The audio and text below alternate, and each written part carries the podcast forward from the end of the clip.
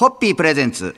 看板娘、ホッピーミーナの、ホッピーハッピーバー皆さんこんばんは、ホッピーミーナです。こんばんは、落語家の立川しらるです。もうこの番組をお聞きの皆さんは、ミーナさんがニューヨーク行きの定期券を持っているらしいとか、どこでもドアを使ってるに違いないとか、こういう都市伝説はもうご存知だと思います。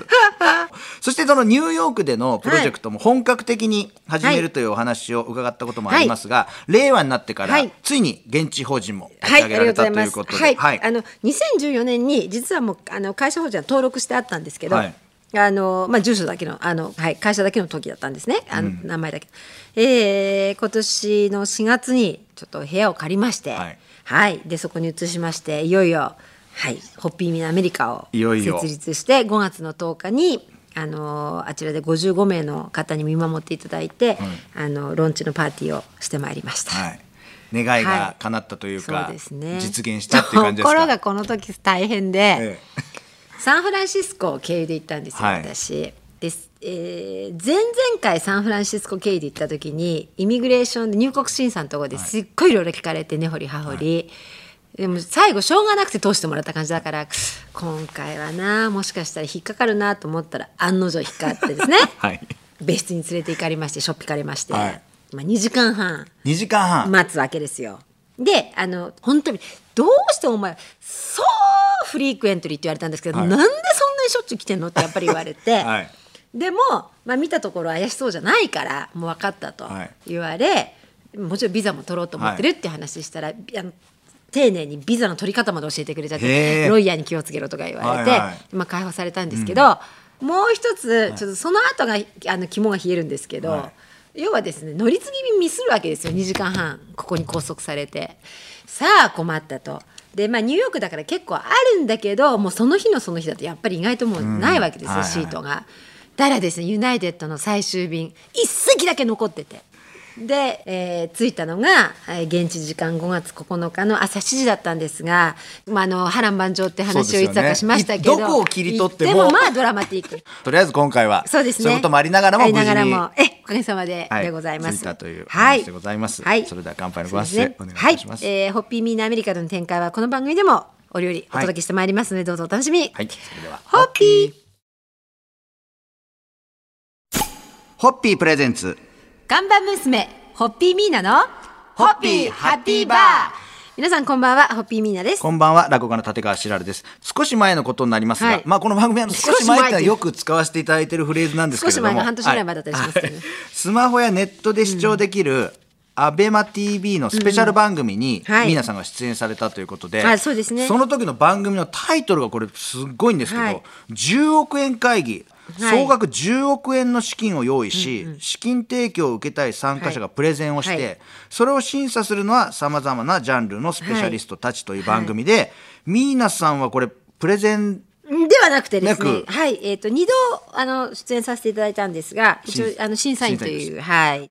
まあでもこれね、あの個人的なもので例えば何が欲しい何が買いたいじゃん、もちろんこの、うんではないんですよね。通らないですから、はい。日本を良くするためにとか、はい。自分でできることは何だろうと考えてみるだけでも意味があると思うんで、そうですよね。ええ。面白いなでこういうことを考えてる人がいるんだとか、はい、はい。そうそうそう。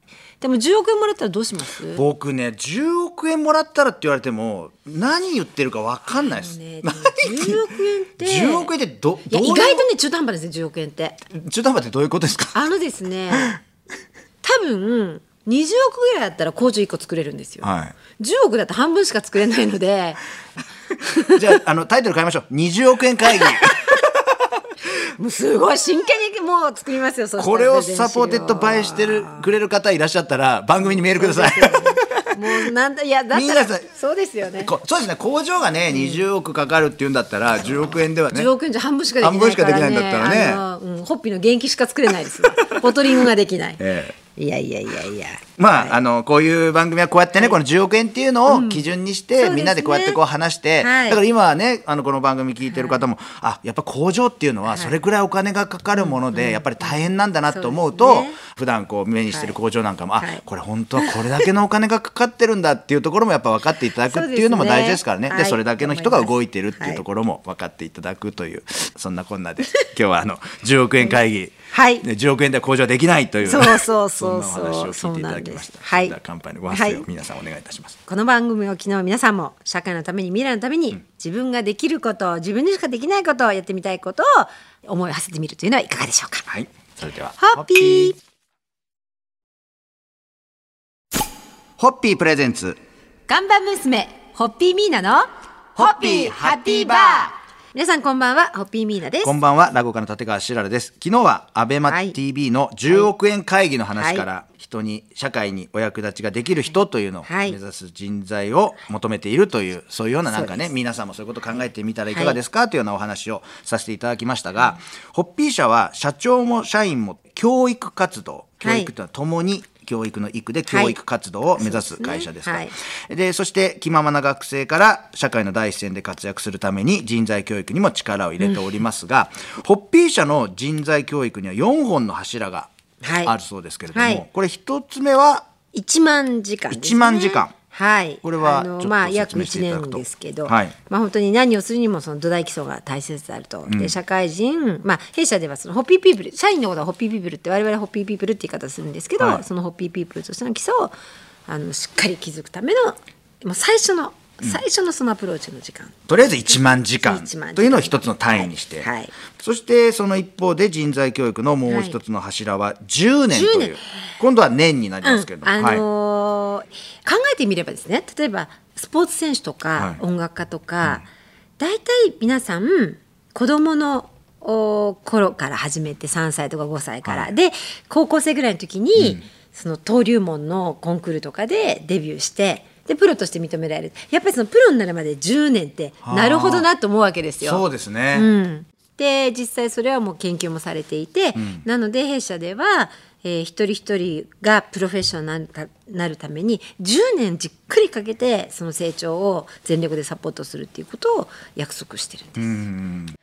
だまあ4本の柱ということで、はい。まあ1つ目ははい。1万時間、はい。そしてもう一つは10 10年というところを紹介させていたはい、プロにだきましたが、なるための10年はい間ですね。明日はい。残る2つについはい。てお話をさせはい。ていただこうと思っておりますので、はい。お付き合いいただけたらと思います、はい。とりあえず今日はあ1万時間と10年というこれを2つ、ねえーはいいたしました。それでは乾杯のご発声で締めていただけますでしょうか、よく社員に言うんですけど、は時間は無限であると思ってる社員が多いんですが我が社の場合、時間は有限だなと。今社員の人も何人かがはっ？て いやいやまた言っとるわとか言って本当に右からに流れたと思いますいや時間は有限です。はい、明日はもう2つをごはい。そうですねお願いいたします。それでは、はい。ホッピー。ホッピー。プレゼンツ。看板娘ホッピーミーナのホッピーハッピーバー皆さんこんばんはホッピーミーナです。こんばんは、落語家の立川しらるです。昨日はホッピー社の社員教育、人材教育の4つの柱のうち2つを紹介させていただきました。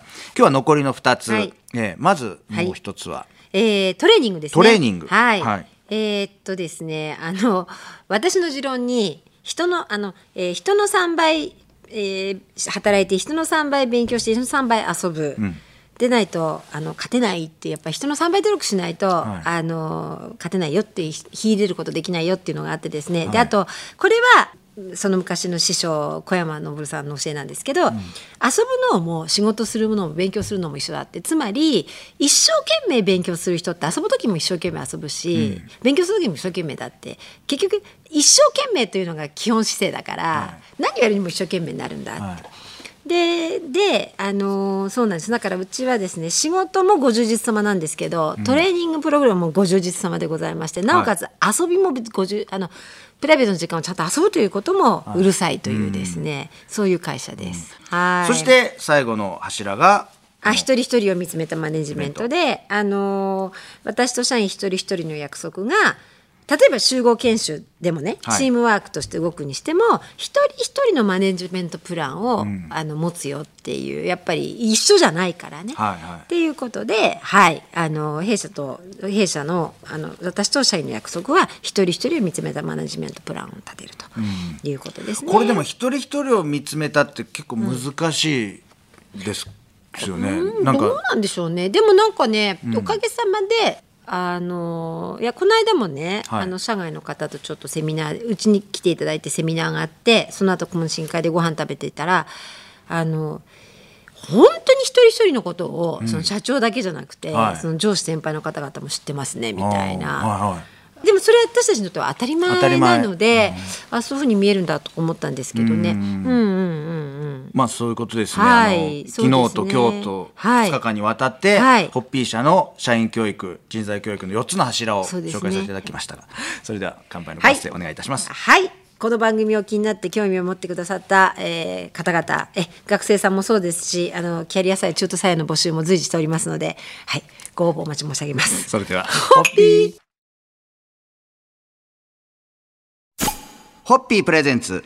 看板娘ホッピーミーナのホッピーハッピーバー皆さんこんばんはホッピーミーナです。こんばんは、落語家の立川しらるです。今週はホッピー社の新卒採用のお話を伺ってきましたが、この新卒採用の大変なところは、もう終わったと思ったら、もうすぐこれ来年の準備をしなくてはいけないんですか、うんそんなことはないんですか？終わってからじゃなくて、はいえっ、とこれ7月ですよね。はいもうあの来年20採用じゃなくてその次の21採用が動いてますね。あじゃあもう終わるもう前に途中はも途中からは次のことが始まってるうんってことですか？じゃあもうスタートしてるってことですね。そうですね21採用がもうはい、えーインターンシップが始まってますねこの頃は。うん。なんか大変ですね。大変ですねって簡単に言うのもあれですけど企業はともかく学生がかわいそうだなと思って、何のために大学入ったか分かんないよなみたいな、はい。だって3年生の夏で、はい。もう就活が実際始まるわけでしょインターンシップとはいえ、はい。